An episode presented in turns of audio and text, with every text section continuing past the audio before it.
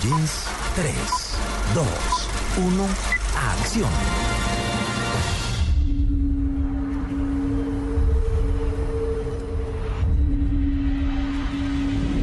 German intelligence needs a job to be done that German law won't let it do.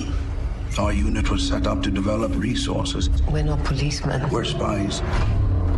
Our sources don't come to us. Hi, Annabelle. Good to see you. We find them. When they're ours, we direct them at bigger targets. It takes uh, a minnow to catch a barracuda, a barracuda to catch a shark. They're moving. You can't do this. I'm a lawyer. Lawyer, a social worker for terrorists. You've crossed the line. You're on their side now. I'm frightened. I'm not your spy. Can't do this anymore. You're my ears or my eyes. I need you.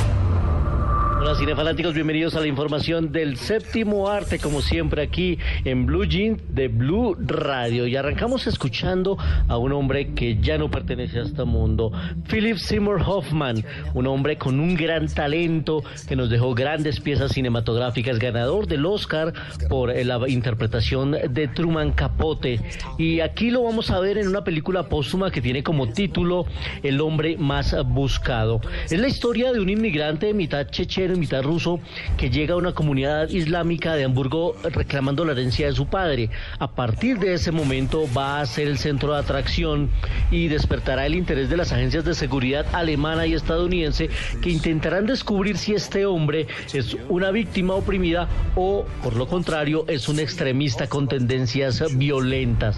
Acompañan a Philip Seymour Hoffman en esta cinta el gran William Defoe y la hermosísima Rachel McAdams. El director es Anton Corbijn. A él eh, lo conocimos porque hace poco hizo una película con George Clooney que se llamaba El Americano. Tenía que ver también con espías y con asesinos a sueldo que retomaban una última misión. Una cinta con intriga, con enredos, con esos guiones inteligentes que nos gusta ver en pantalla y que llega ya esta semana. El hombre más buscado. Y nuestro segundo recomendado que llegará la próxima semana también tiene que ver con esos mundos de intrigas, en este caso de espías. Y con un hombre que yo sé que le gusta a María Clara, un hombre que ya se enfundó el smoking de 007.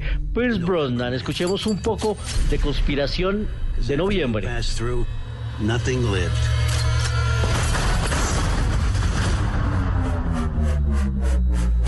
Peter, you need to look at this. It's Alice. She's in trouble. She has information on the agency that they'll kill to keep secret. If you want her to live, you gotta get back in the game. Excuse me. There is a call for you. Yes, hello? En esta película, Pierce Brosnan es Peter Devereaux. Él es un veterano ah, y peligroso ah, ex agente de la CIA que ya está retirado, disfruta de unas vacaciones, está tranquilo viviendo en Suiza, pero de repente es llamado para una última misión para proteger a una mm, bella testigo que es clave para la agencia y ese papel lo hace Olga Kurilenko.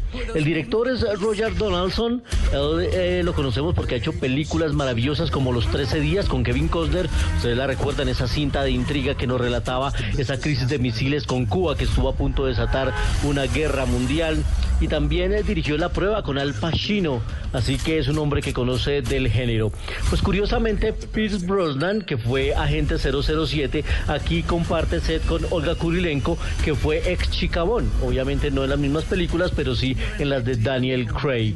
Esta película llegará el próximo 13, se llama Conspiración de Noviembre, recomendadísima para los que les gustan estas películas de espías, de agentes que tienen escenarios internacionales, locaciones alrededor del mundo y muchos enredos. Además, Conspiración de Noviembre con Pierce Brosnan llegará la próxima semana. Muy atentos mañana porque nuestros cinefanáticos tendrán la oportunidad de participar por boletas para la premier este martes de Tontos y Más Tontos, la secuela que llega 20 años después con Jim Carrey y Jeff Daniels. Así que muy pendientes mañana aquí en 3, 2, 1 Acción. Por lo pronto, vamos a recordar, vamos a hacer un viaje al pasado para inundar nuestra memoria de blanco y negro. 35 milímetros en Blue Jeans. Now the world don't move to the beat of just one drum. What might be right for you En 35 milímetros, esta era una de nuestras series favoritas, blanco y negro. Different Strokes era el título original de esta serie, en la que por supuesto el que se ganaba todas las aplausos y las sonrisas, pues era Gary Coleman haciendo del famoso Arnold. Pero eh, la familia también tenía una integrante que se llamaba Kimberly Drummond, la hija del señor Drummond. Ese papel lo hacía Dana Plato. Pues ayer, 7 de noviembre, conmemorábamos un año más del nacimiento de Dana Plato. Ella mm, eh, estuvo en casi todas las temporadas. Eh, En el 83 la sacaron de la serie porque quedó embarazada. Regresó para las temporadas 85 y 86. Cuando se terminó la serie, Dana Plato no pudo hacer despegar su carrera. Terminó participando en películas de bajo, muy bajo presupuesto. Incluso terminó haciendo porno eh, con algunas escenas lésbicas y, des- y desnudo total y nunca despegó su carrera. Terminó muriendo a la edad de 34 años víctima de una sobredosis de Baradom y Bicodim. Dana Plato, hoy la recordamos con Blanco y Negro, una de nuestras series favoritas aquí en 35 milímetros. Mañana más información del mundo del séptimo arte aquí en Blue Jeans de Blue Radio. Ustedes recuerden revisar sus agendas locales, que tengan un resto de semana de película y nosotros nos vemos en el cine.